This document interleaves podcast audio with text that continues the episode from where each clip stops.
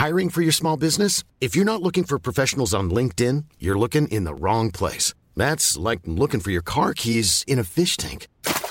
LinkedIn helps you hire professionals you can't find anywhere else, even those who aren't actively searching for a new job but might be open to the perfect role. In a given month, over 70% of LinkedIn users don't even visit other leading job sites. So start looking in the right place. With LinkedIn, you can hire professionals like a professional. Post your free job on linkedin.com slash people today.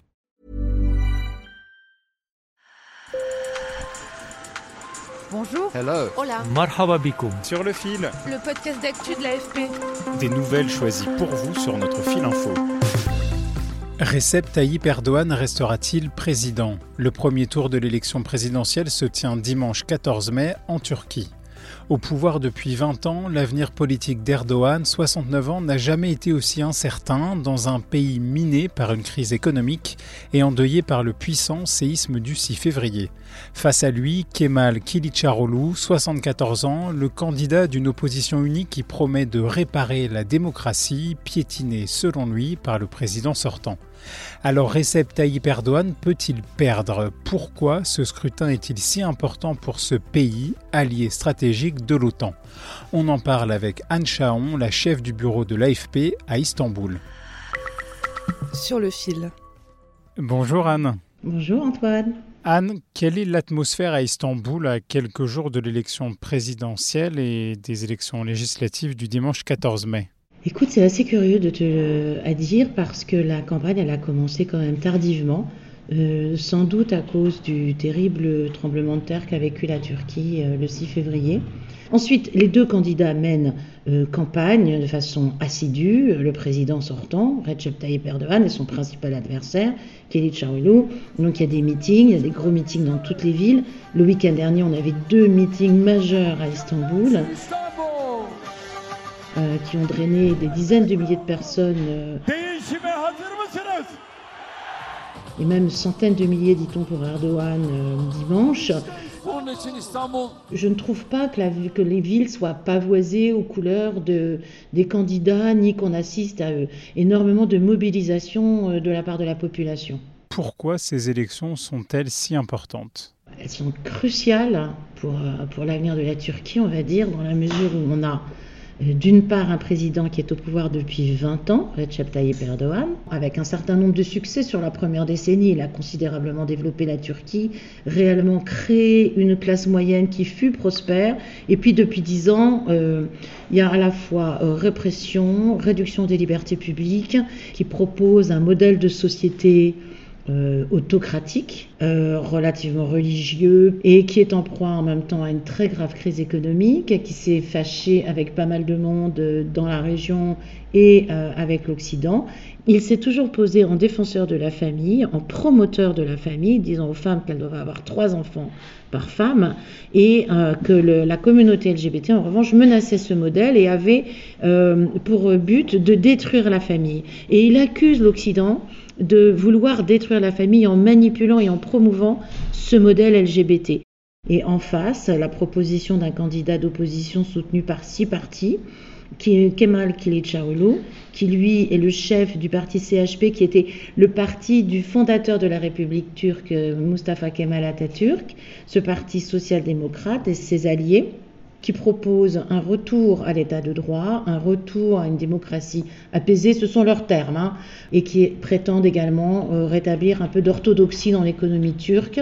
Qui est le principal rival de Recep Tayyip Erdogan? Kemal Kılıçdaroğlu, il a 74 ans, donc tu vois, c'est pas c'est pas un jeune homme, c'est un vétéran de la politique, c'est un économiste de formation, ancien haut fonctionnaire. En dépit de son aspect un peu terne, Kılıçdaroğlu mène une campagne euh, extrêmement vivante. Il tient un discours très apaisé. Je connais tous les problèmes de la Turquie. On les connaît tous et on va tous les régler. On a le savoir, on a l'expérience et on a la force. Cette force, c'est vous, personne d'autre. Le pouvoir, c'est le peuple, c'est vous.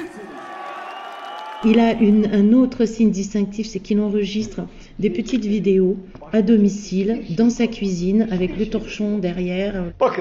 Quelque chose de très cosy et comme à la maison et euh, dans lesquels il se veut très pédagogue, il explique son programme. Et en fait, il y a euh, trois semaines environ, Kemal Kilichaoulou a enregistré une de ses petites vidéos pour briser le tabou, pour dire alors je suis Alévi, parlons-en. Les Alévis, c'est une minorité musulmane victime par le passé de discrimination et de massacres en Turquie.